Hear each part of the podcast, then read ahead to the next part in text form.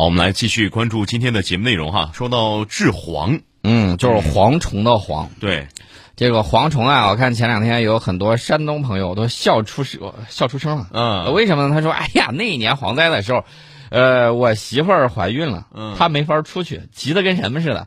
然后我们集体出去干什么呢？弄的那个网啊然后去网那个蝗抓虫。蝗虫，这回来之后，然后去掉这个翅膀跟那个腿儿，然后炸着吃可香了，就着小酒喝着可对呢。，哎，我那个什么晚小时候我们特别喜欢逮蚂蚱，一到夏天到草丛里，就是楼下草坪逮蚂蚱，逮一堆回去全家里炸着吃了。呃，我小的时候嗯跟小朋友们在甘肃啊，甘肃那个蚂蚱长得比较大，嗯这个山里头。然后呢，这些小朋友们喜欢烤着吃，啊烤着吃，然后弄这个报纸树枝一点，然后直接烤着吃我。其实我前两天看到这个新闻的时候，我说这个蝗虫啊不来中国也是有原因的啊。啊，是有原因的。啊这个我们要给大家讲的比较硬核的，要讲什么呢？嗯要讲几支大军，啊，几支大军，因为我们有几支大军对付蝗虫的对付蝗虫非常厉害。嗯有一支大军可以称为陆军啊。啊，治蝗的陆军；还有一支呢，可以称为治蝗的。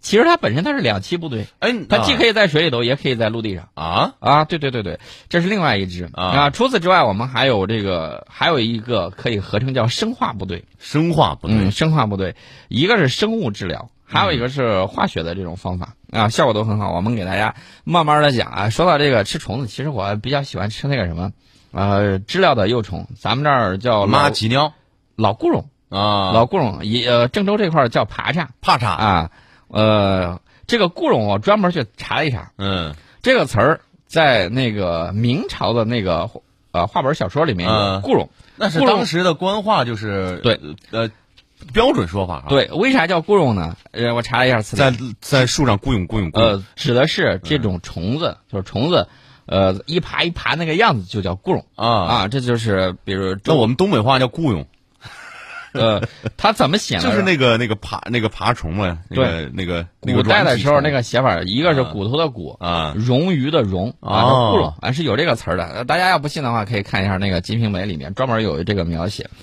呃，我们稍微扯得有点远。其实我平时喜欢吃的这个炸固绒之外，还有这个还有什么呢？炸蚂蚱呃，不是炸蚂蚱，炸蝎子，炸蝎子呃炸蚕蛹，啊，然后还有那个西南地区，我喜欢吃那个竹虫。嗯，啊、这个虫子类的，对对一说流口水。我在云南还专门吃过一盘虫子，呃，我告诉你，吃啊。虫子的这个有鸡。嗯。啊，这个走地鸡，我们都知道走地鸡卖的很贵。嗯。啊、一只一百块钱，一只一百啊。啊，就是散养鸡，散养鸡它专门吃什么呢？吃蝗虫的这种，蛋白质含量很高。对，所以对这这种就是啊，你说这个蝗虫来了够不够鸡饲料的还是个问题啊，这是个大问题。所以说呢，我们要提到了第一支陆军部队，其实就是嗯，鸡。鸡啊，就是鸡。二零零一年的时候，这个河北草原发生了一场蝗灾啊，一亩地受蝗虫吞噬的牧草达到了二十多公斤，呃，眼看一年的收入面临威胁，加上正值当地禁牧，草原上的人们呢纷纷呃纷纷养起了这个鸡啊。那么鸡群到底是如何听人类指挥，如何去消灭蝗虫，战斗力如何呢？刚出生的这个小鸡战斗力是不足的啊，牧民们就选取了在固定鸡舍养殖六十天的雏鸡。进行草地驯养，嗯训练到大概九十天的时候，经过考核，成为合格的木鸡。啊，你就可以上阵杀敌了没错。啊，那么蝗虫呢，在出生之后攻击力也不行。第十四天到第二十一天是他们蹦得很欢，但是最虚弱的时候。时机成熟啊，牧民们带着这个木鸡出发，哨声一响，鸡群出击。啊，呃，感觉就像，感觉就像一个这个人呐、就像一个大元帅一样，啊然后统领了一帮子呃鸡军，然后呢就，像现在这个专家说这个啊，我们疫情结束了，大家的状态一样，啊、大家都网上看到了，嗯。说只要听到钟南山院士说啊疫情结束可以以出门了。然后后面配那个视频是一群鸡，然后出篮子那个其实就是那个画面啊，就是那个画面。嗯。因为这个小鸡嘛，从开始就是出生开始养，它一直在听一种特定的哨声，嗯啊，一吹哨，他们就认这个，啊，一只优秀的母鸡一天能吃掉七十多只蝗虫。对你养一百只鸡，这七千多只蝗虫，对对对，这个目击能力强，责任也很大啊！而且呢，它是流动制啊蝗机，流动制蝗，对，五天之内可以完成一百亩的活动任务。一一一百亩一太少了，呃，口误，一千亩，少说了个啊一零。千亩嘛，啊，哨声一响，蝗虫万两，鸡儿肥壮，天清地爽。还有人说叫全军出击、嗯啊，这个去斗蝗虫。敌军啥时候到达战场呀？所以说，大家可以看啊，使劲狂吃也是一种努力啊。嗯，呃，我们看到这次非洲来的这个蝗虫气势汹汹，据说现在的这个数量啊，按照他们统计是几千亿只我前两天在这个各种网络上看到这个视频了，啊。然后那个蝗虫还特别长，看起来很吓人的，巴掌大小，嗯，巴掌大小。哎呀，我就觉得那我一顿也就吃俩了呃三个蝗虫一盘菜。啊，差不多是这个样子，三个蝗虫一盘菜。另外呢，我告诉大家，这个木鸡，其实我还更多了喜欢是喜欢吃这个鸡啊，尤其是这种走地鸡。它还有一个好处就是蝗虫治理完了之后，嗯鸡的肉和蛋还可以售卖啊，直接变成现钞收益。所以我看到这是蝗虫实现了自己的价值。山东朋友，你知道说什么？嗯，说你知道这个蝗虫，啊，山东朋友说这个蝗虫，嗯你知道怎么卖吗？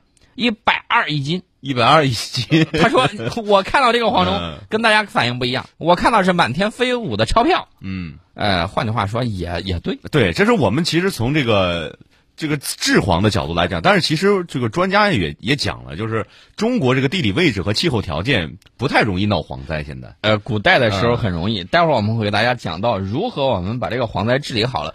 我给大家讲一个非常有意思的事儿啊，我，大家还记得那个名相姚崇送鼎的时候，嗯我记得那个时候好像之前李世民还是谁也有过一次啊嗯治蝗，嗯，他当时就很生气啊，说这个蝗灾来了，他就把那个蝗虫，呃，三下五除二给吃了，啊，生吃的，比较生猛嗯啊，当时大家都吓坏了，尤其是这一群内侍官都吓得够呛。所以从那个时候开始，你知道为什么吗？啊？他说：“这个你要知道，皇上吃东西都是先尝，有人先尝，防止中毒。你这上去切肉咔嚓，然后连洗都不带洗，所以他不是一般的皇帝。啊，吃了几个蝗虫。其实他展现的就是治蝗的那个决心信心啊，对，嗯信心跟决心。到后来呢，这个蝗虫呢，这你看史书上这个包括蝗灾啊，嗯记载有很多。呃，为什么呢？因为一个是跟地理环境有关。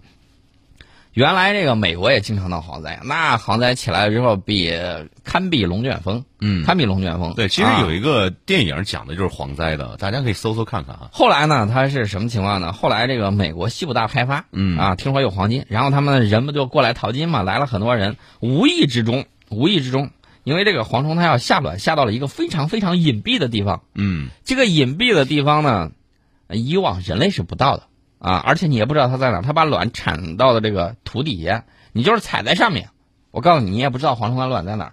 它把这个东西呢产过去了之后，呃，因为西部大开发，人类无意踏足到它的这个产卵集集地，嗯它跟其他的地方都不一样。然后呢，这个农业一开垦，就把这个东西给深挖出来，暴露了，然后晒干了，最后这种就灭绝了，嗯这种蝗虫就灭绝了，灭绝了。这是人类活动啊，灭绝了。啊！要给大家提醒的是什么？就是要有适应的这种环境和温度，这个蝗虫呢才会这个集中产卵。嗯呃，平时的时候大家说，那我们找到这个地方行不行？不好意思啊，这个地方通常都是人迹罕至的地方，而且我刚才讲了，它产完之后，在土地表以下，你站到上面，你都不知道底下有蝗虫卵嗯啊，你是不清楚的。所以说呢，这个治蝗想根治很难，但是呢，我们有刚才讲了这个几个大军，刚才讲到的是这个走地鸡啊，这是我们治蝗的陆军。那么这些吃蝗虫长大的母鸡呢，不需要喂太多饲料，啊，天天吃蛋白质，跟吃鸡，你问它啥味儿，那鸡要会说话，肯定说这个蝗虫味儿啊，嘎嘣脆。对，吃完这个，他再跑一跑啊，转一转，那身体健康，嗯而且这个鸡以后卖出去，这个肉质不是更好吃？对 草原旅游市场一只一百块，嗯。一嗯只一百块，啊，而且大家要注意一点，牧民特别开心，为什么呢？鸡苗是国家免费发的，嗯。还有专业人员全程提供技术指服务，呃，每一次他感觉这不是什么，这不是这个在治黄啊，嗯。而是在发财啊，把治黄变成了一种发财啊，所以大家都很开心。那么，二零一二年，国家农业部呢发动河北、内蒙古、甘肃等十个地区进行牧鸡治蝗，全国有一点二万户这个农牧户啊，出动了近三百万只鸡。对一千四百多万的草原蝗虫进行了治理，一共减少牧草直接经济损失一点二七亿元，嗯啊，每一户人均减灾一万多元啊，每一户人均增收近七六千五百块钱，六千五百块每一户，呃，但是呢，大家要注意，牧鸡治蝗是有门槛的，啊，低矮的草原适合鸡奔跑跳跃，啊，所以牧鸡治蝗更多的是针对草原上发生的蝗虫灾害。那么有些地方，比如说这个牧草长得比较高了，嗯呃，那怎么办呢？这个时候需要另外一支部队，嗯鸭子，啊鸭子。这个二零零零年五月，新疆北部发生了特大蝗灾，嗯啊，除采用化学药物之外，由一群群木鸡以及木鸭组成的生物部队呢，也在新疆的灭蝗大战之中大显身手。当地牧民介绍说，这个鸭子吃蝗虫场面很有看头，呃，鸡子就是叨叨叨叨叨叨。那么这个草场之上，鸭掌踏过之处，蝗虫纷纷跳起来。这个鸭子脖子特别灵活，嗯。啊，跟弹簧似的。对然后它就在空中、嗯。空中啄食。对，脚一踩，好看。然后空中，然后蝗虫就蹦起来了。大家看过那个武呃不是武侠小说，大家看过那种呃武功夫功夫电影，呃武林高手拿筷子夹苍蝇，啊，那个你看那个鸭子去叨那个蝗虫，就有点这个意思，它正面而飞呢，人眼啊，感觉是迅雷不及掩耳之势，然后鸭子一下就把那个蝗虫到嘴里头吃了，而且鸭子吃的比较给力啊，鸭子这个每天啊吃的量比较大，另外呢还有什么呢？还有就是鸭子比较自觉，呃，不用太费心，出去的时候啊，出去回来全都是分成几个纵队，每个队中鸭子一直跟着一只啊，看着非常像训练有素的这个部队，嗯。来回都纪律严明，这是一种。除此之外，我们还有一支部队叫空军，空军嗯什么空军呢？呃，粉红棕鸟，粉红棕鸟它经常是在空中捕食蝗虫，它一天能捕食蝗虫一百二十到一百八十只，比鸡吃的多啊，差不多朝着两只鸡的这个战斗力。呃，所以说呢，大家可以看啊，灭蝗主力军这海陆空啊，基本上配齐了。嗯呃，除此之外呢，我们就要讲一下这个关于这个生化部队。生化部队我们有一些比较厉害的，比如说我们搞的有一些东西叫什么呢？呃，有一种生物制剂，有一种生物制剂靠真菌，嗯靠真菌去感染这些蝗虫，然后蝗虫就会变成什么样子呢？就会浑身长毛，然后就挂掉了。嗯浑身长毛就挂掉。化学我们可以用无人机进行那个喷喷洒，然后呢，在这个黄飞蝗还没有起飞之前，然后呢，但是化学的这种疗效哪有这种自然而然的生物学的疗效？生生物的效果会更好。化学的你看啊很厉害。化学的喷是把蝗虫都杀死，但是人吃这个菜呀、什么的，就要吃到有些农药的残留了。呃，不会不会，它通常都是在这个牧场里啊，都是草。为什么呢？因为它这个我都给大家讲了，蝗虫起来的时候，嗯呃，要将起飞未起飞的时候，这是一种情况；那嗯起飞起来是另外一种情况。而且呢，据说这个蝗虫啊，它平时的时候它没啥问题，一旦出现这个聚集，啊可能六十只以上啊，然后嗯聚集了之后，颜色还会变，从绿的变成黑的，从绿的变成黑的。嗯然后呢，它脚部有一个传感器，脚部自己的啊，然后呢，它就会干什么呢？呃，后面那个如果一密集，种群一密集，后面那个蚂蚱，那就是这个蝗虫，它就会刺激前面那个，嗯然后呢，它们就会整个蝗虫群变得暴躁不安，而且这个吃东西饭量大增，所到之处，你这个庄稼什么之类就完蛋了。嗯啊，这是它厉害之处。所以说呢，为什么有的时候要有这种配备农药的啊这种飞机以及大中型防控设施装备？原因就在这儿，就是来不及用陆军的时候，你必须要用这个空军啊，这个相应的这个生化部队出击，然后把它给搞定。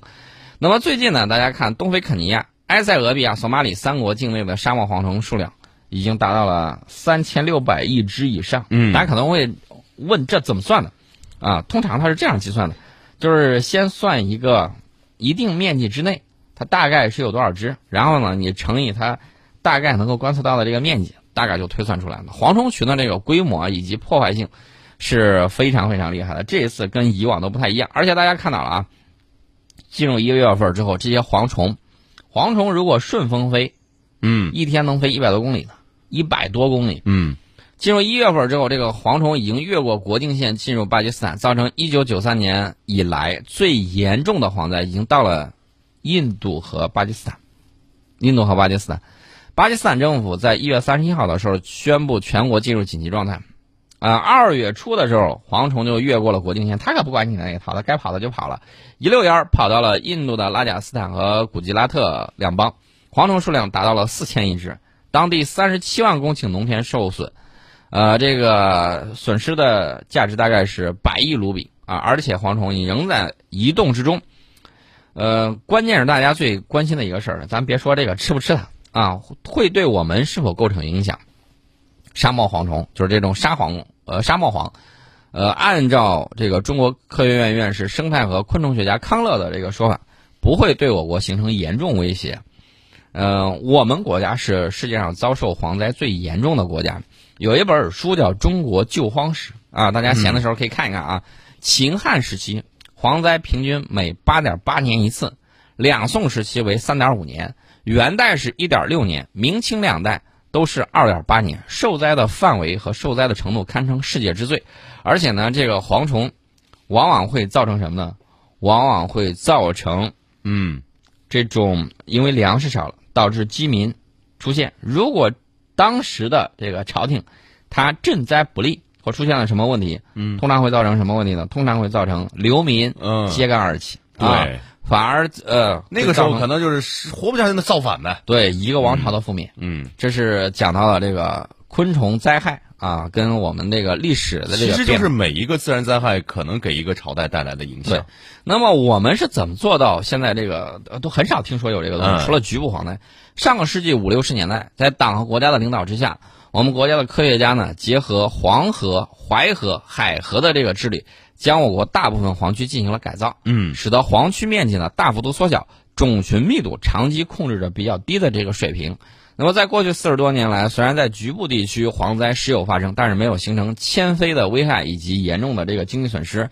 我以往在做记者、做编辑的时候，我是看过这样的这个新闻的啊，去这个大力去治，呃就是防控这个飞蝗，就是在蝗虫没有起飞之前，这种新闻通常一闪而过，大家对这个东西不太关心。但是我要告诉大家，这个东西是跟我们的国民经济和我们的这个日常生活是密切相关的。我国蝗灾治理目前来说是非常成功的，主要是改制结合策略，就是通过蝗虫发生区的生态环境的改造，消除适宜蝗虫发生的环境，同时呢，利用这个生物防治方法去控制种群数量，并利用化学药剂及时防治高密度的蝗虫发生区。啊，这几个无一不可偏废。另外呢，这个非洲、中西亚和南亚发生的蝗灾是由沙漠蝗造成的啊。呃，我国的这个蝗虫种类主要是飞蝗啊、我们国家不是沙漠蝗的分布区。沙漠蝗跟飞蝗的发生特点和环境也不一样。呃，有人说我们能不能帮助非洲弟兄啊，直接把我们改造黄区的经验移植过去，可能不太现实。但是我们开发的这个真菌生物农药，真菌生物农药啊，嗯还有一种是什么呢？叫群聚抗呃群聚集抗剂，干什么呢？就是不让它聚集到一块儿，然后释放这个生物干扰素，嗯然后他们得到这个信号之后，就不会再聚到一块儿，不会聚到一块儿，它就不会结成那种呃成多少个亿这种大军啊，铺天盖地。大家都看到那个视频了啊，嗯拿网去捞的话，一小会儿功夫一兜出来了啊。在我们看来，它是飞舞的钞票，但是在这个当地没有能力控制蝗灾的这个情况下，嗯，他们会觉得这简直是灾难啊，灾难，要了亲命了啊！嗯原因很简单，这个粮食没有的话，你怎么办？尤其是在动乱的地区。所以说呢，我们开发的这种真菌生物农药可以应用到非洲和“一带一路”国家。嗯啊，实际上我们已经与非洲科学院和有关国家的科学家呢取得了联系，正在洽谈合作的这个事宜。呃，这是我们讲到相应的情况。我们先进一下广告，广告之后我们跟大家接着聊。好的，欢迎各位继续回到节目当中。我们接着跟大家聊这个治蝗啊，这个蝗虫的危害呢是非常非常大的。呃我们给大家简单的讲一个数字，就是一平方公里的蝗群一天就能够吃掉三点五万人的口粮，这个是极大的威胁着当地居民的这个生存。其实很很厉害啊。对那么我们看到二月十一号的时候，联合国粮农组织呢向全球预警啊，希望全球高度戒备当前正在肆虐的蝗灾，防止被入侵国家出现粮食危机。那么这次蝗灾对农作物的破坏力是东非地区二十五年来之最啊，也是肯尼亚七十年之最。索马里还有埃塞俄比亚已经宣布农业生产完全停滞，所以说大家绝对不要觉得这个是个小事儿。然后我们的两个邻国，一个是巴基斯坦，还有印度，同样是压力山大。这个巴基斯坦刚才我们讲了，全国进入紧急状态，呃，那么印度情况也不容乐观啊，四千亿只蝗虫袭击了印度拉贾斯坦邦啊，导致了大量农作物被毁，并且有向其他邦蔓延的这个趋势。有印度学者预测，蝗灾将造成印度粮食减产百分之三十到百分之五十，这就极大的引发了印度政府的这个担忧。那么，按照是呃联合国粮农组织的判断，蝗灾的扩大趋势可能会延续到今年六月，六月，嗯，届时呢，蝗群规模甚至可以增长到当下的五百倍，我的天哪，这么快吗？四千亿，你再乘个五百，哦，不敢想不敢不敢算啊不敢想简想直是天文数字了。啊，对。那么我们给大家讲一下这个沙漠黄啊，跟咱们的这个不太一样。那大家可能会说，会不会直接过来？呃，它它一般它是要直接飞越喜马拉雅山，你不要想了，这个是很难的。嗯它通常它有两两条途径，这样来的时候，它只能往南南下，南下啊，经过这个缅甸、云南什么地方，这种情况有没有可能呢？嗯呃，理论上来讲是有这种可能，但是我告诉大家，就是热带雨林不适合沙漠蝗虫的这种生存，很难活下来，嗯，这是一个情况。那么上个世纪初，有科学家报道，在我国云南发现有沙漠蝗，但未被之后的科学家所证实。因此呢，这个沙漠蝗，呃，不是我国的分布区啊，我国不是沙漠蝗的分布区，沙漠蝗不会对我国造成严重威胁。还有一条路是走哈萨克斯坦，然后走新疆。呃，我说句实在话，我们边境的这个地形啊，确确实实保护了我们很多啊，嗯包括喜马拉雅山，简直是一道屏障。另外呢，大家要注意，沙漠黄的发生和这个黄卵孵化期和降雨是密切有关的，降雨会增加孵化率，因此呢，降雨量和频次对沙漠黄的预警和预测非常重要。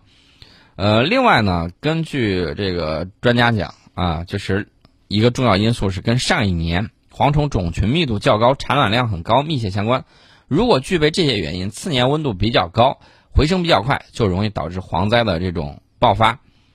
呃，那么我们这块是什么样的情况呢？就是古代我们中国的飞蝗发生基地是与海边、河边和湖边湿地密切联系的。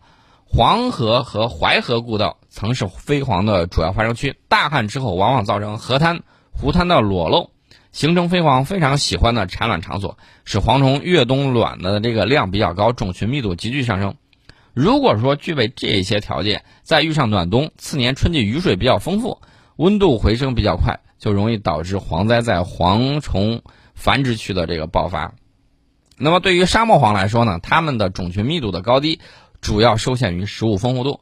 一般年份，沙漠中植被比较稀疏，沙漠蝗就难以获取充足的这种食物，而存活率比较低。一旦降水量大，植被茂盛，就会使得沙漠蝗虫的种群密度急剧上升。另外呢，在蝗区爆发之后，蝗虫可以向邻近的农作物种植区迁移或者迁飞，从而呢造成严重的这个经济损失。这是我们讲到相应的这个情况。呃，我们有这样的这种技术储备啊，等等等等，呃，真菌生物农药，呃，这些呢都是可以应用到这个上面的。呃，这是我们给大家简单的讲到了相关的这个情况，所以说呢，这个一定是要保持高度的警惕。另外呢，对那些受灾的国家，我们将视自己的这种力量，伸出援助之手。这是在这个疫情面前，我们又讲到了这个蝗灾。所以说呢，大家可以看啊，这个环境生态保保护好我们的生态环境，保护好我们的地球。其实有人说了，地球不需要你保护，你好好的做好自己。其实是在保护我们自己。啊，我们保护生态环境，保护地球，就是在保护自己。对，呃，这是我们讲到的相应的这个情况。呃，明天的节目里头呢，我们再给大家聊其他的内内容。